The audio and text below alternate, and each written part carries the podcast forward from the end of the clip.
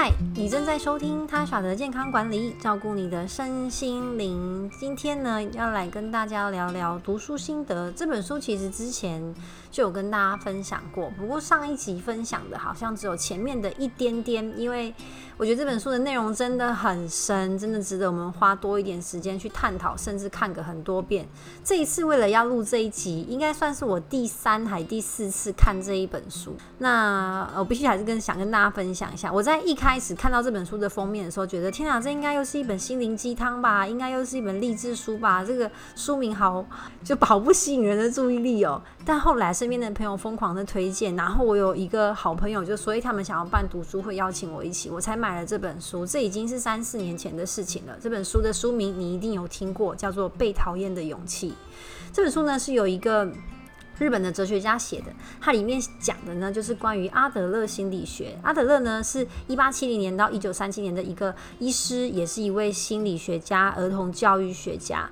他呢研究的这个阿德勒心理学啊，阿德勒其实本身比较没有这么有名。好在他出这本书之前，可是阿德勒其实在那个年代啊，跟弗洛伊德、跟荣格都是心理学的三大巨头之一。他相信呢，人的一切的行为都有所目的，所以他不是因果论，不是说我今天遭遇了什么事情，所以造就现在。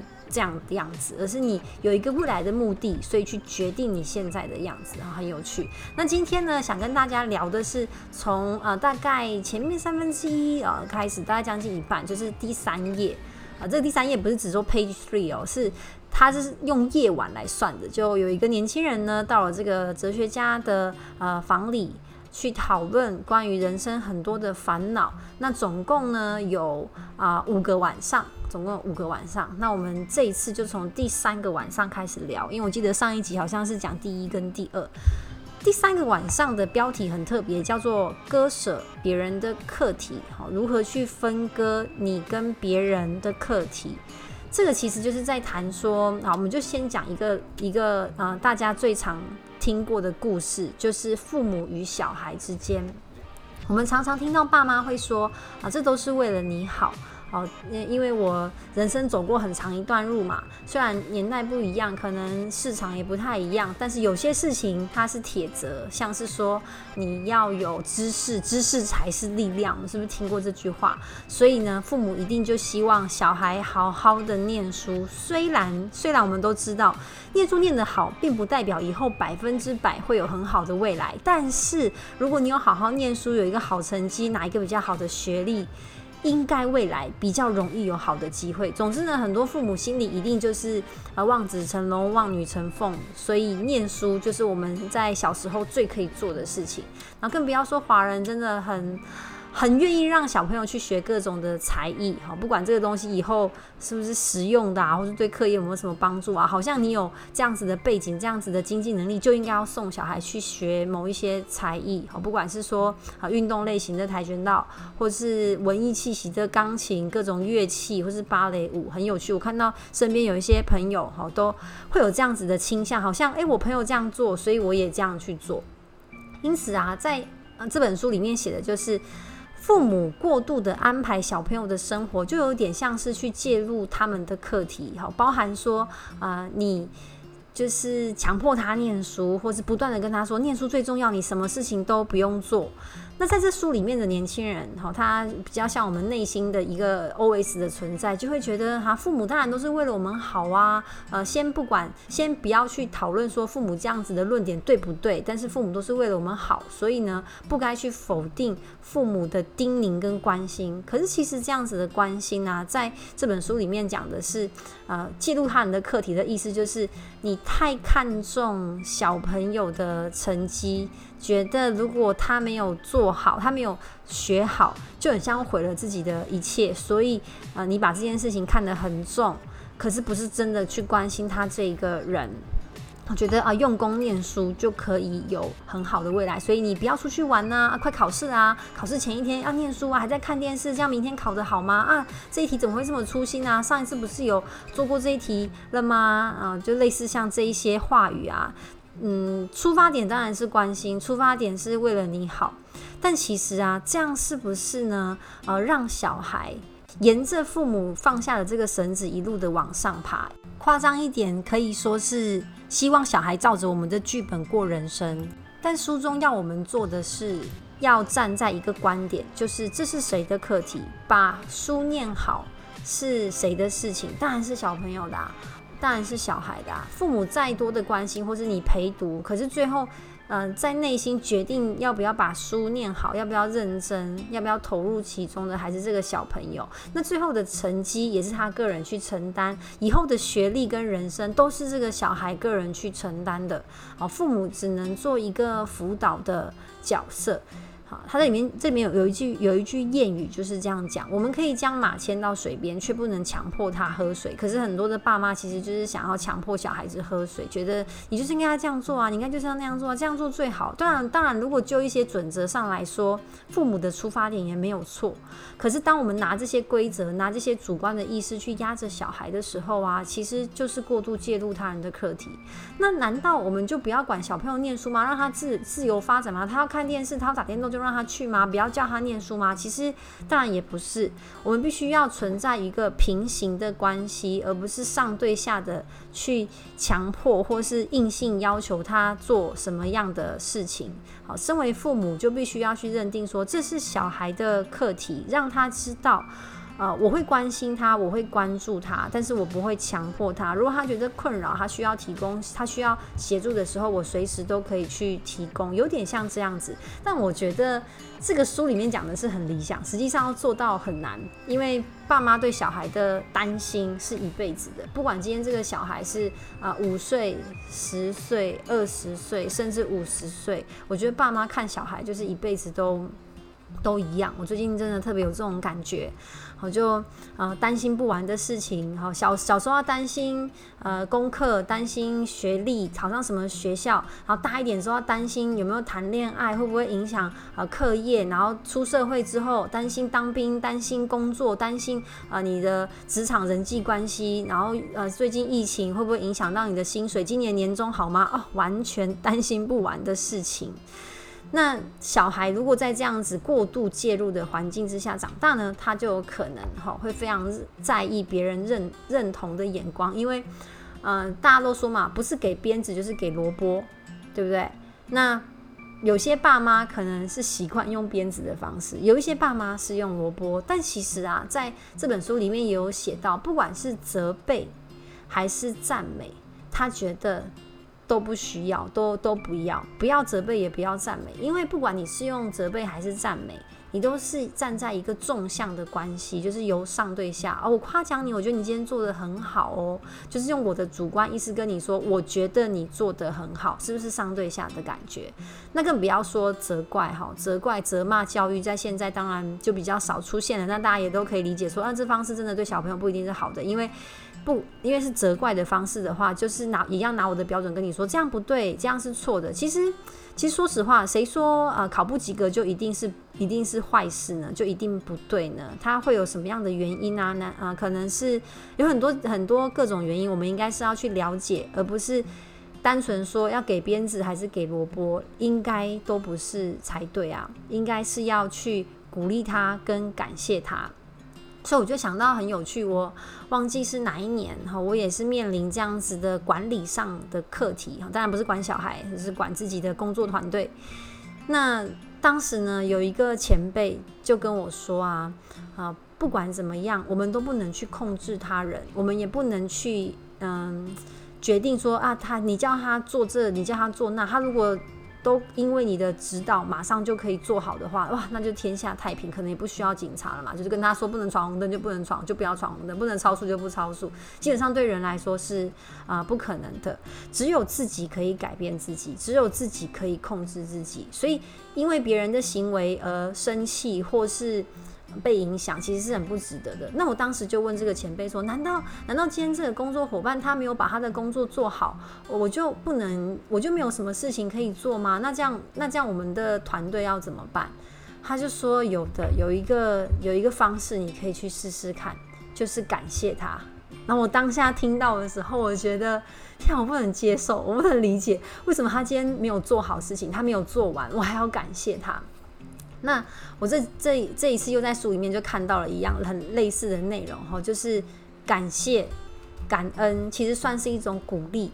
鼓励的本身，感谢的本身，并不用是因为他做了什么事情，不用是因为行为。当然，如果这件事情某件事情他做了，行为上我们当然要感谢他。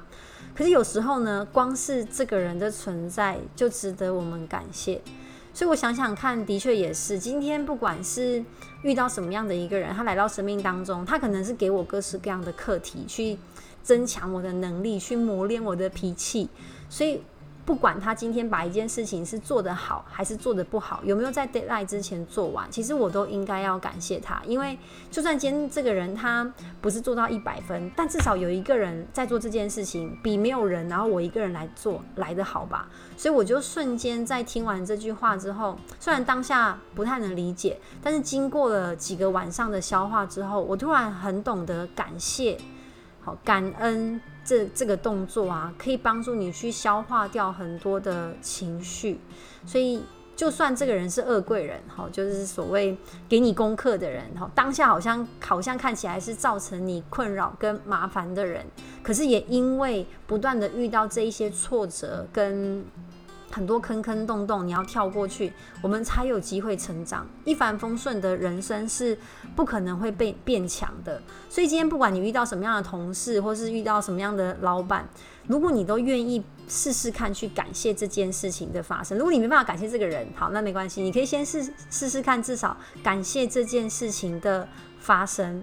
然后去切割这个课题，就是这件事情啊，好，假如说我现在要做一个专案，它它最后烂掉了，然后可能要重做，或者是说啊，老板就真的很很不满意，干脆整个 project 都停掉。那我所有花的时间哈，我的呃工作绩效哦，就因为这个专案没了，我就没办法拿到很好的分数。你可能会觉得啊，都是那个人他可能没有准时上班，没有准时交东西，好，没有好好的来开会，报告也没有写，所以你觉得很很很痛苦。但其实。你想想看，没有做好是他的课题，那你有没有把你的部分做好？如果有的话，好，决定停掉专案是公司的决定，这个我没办法去控制。你 maybe 可以在在可接受范围内呢，去跟公司去做沟通，就是把你自己分内可以影响的范围做做好做满，然后呢，就不要有让自己很痛苦的情绪，因为多余的情绪其实都是影响自己日后。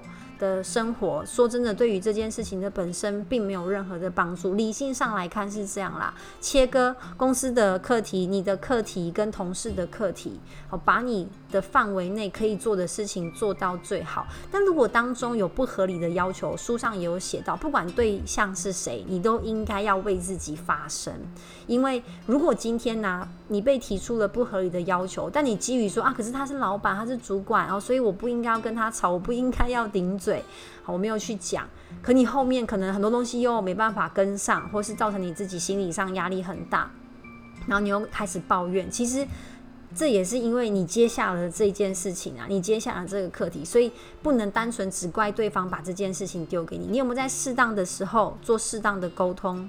哦，这个很很重要，就是要为自己的每一个决定负责。如果我 say yes，那就变成是我的责任。但如果当下我们有好好沟通的话，其实 maybe 有转换的余地，或或是可能直接换工作。它里面有写到，我觉得很有趣，就是，嗯，如果你今天在学校待的不顺，或者在公司很不顺，你你当下觉得这个地方是你的全世界，但是实际上顶多就是换学校嘛，顶多就是换公司嘛，你的你的世界还是地球一样在转，世界还是在运作，你的人生还是 keep going，只是换一个环境了，没有当下会是你的全世界。好，就这个世界没办法绕着我们转，所以不用太被呃一个。很大的挫折而打败，因为人生其实还很长啊，只有自己可以改变自己。那记得呢，要去切割属于自己或是他人的课题。我觉得光光是这一件事情，好，光是啊第三页第三个夜晚在讲的切割自己跟他人的课题，我觉得就。超级值得我们去深思。你现在生活中遇到的一些人际关系的困扰，可能是跟另外一半，或是跟原生家庭，或是跟一些好朋友，或是同事，一定都会有一些摩擦跟冲突，因为可能主观想法不一样啊，要切割工作等等之类的，想要的东西不一样。我光是可能最近哦，有些学学啊学子学生们在选志愿，好在可能准备一些考试，就跟家人有很多的讨论跟冲突。那你就要去切割，说这件事情当然最后是由我自己去负责。如果我是学生，我选什么样的科系，那我未来未来的人生当然就自己负责。你能不能够为自己负责？你就算不能，你也要啊。那身为父母的大家，也要让小朋友去为他的结果负责。那可能有些爸妈就觉得，他可是如果他以后真的就是人生过得很糟糕，我要养他怎么办？你其实不一定要养他，你也可以做一个切割。这当然就有很多的议题，包含华人的一些孝顺的议题在里面，所以很多东西可以去探讨。所以我最后呢，在这一集的后面，想要跟大家，呃，给大家一个小小的作业，就像我也给自己的作业一样，怎么去分辨这件事情当中哪个部分是我的课题，哪个部分是对方的课题，要怎么样去做切割。不管是在实际执行层面跟情感层面上，都必须要做到切割。最后呢，我想要跟大家分享我在二十出头岁的时候创业的故事。当时啊，其实我还是大学生，那准备要毕业，可是我对于出社会工作呢？啊，有一点犹豫，不是我不喜欢这个科技的工作，当时是念护理系的，就是进到医院工作，其实算是一个铁饭碗。可是我在想说，进去医院的生活真的是我想要的吗？我可以做一辈子吗？因为一旦踏进去之后要转出来就非常的困难，所以我一直希望呢，可以培养其他的专长，或者学一些啊，学一些其他的方式赚钱。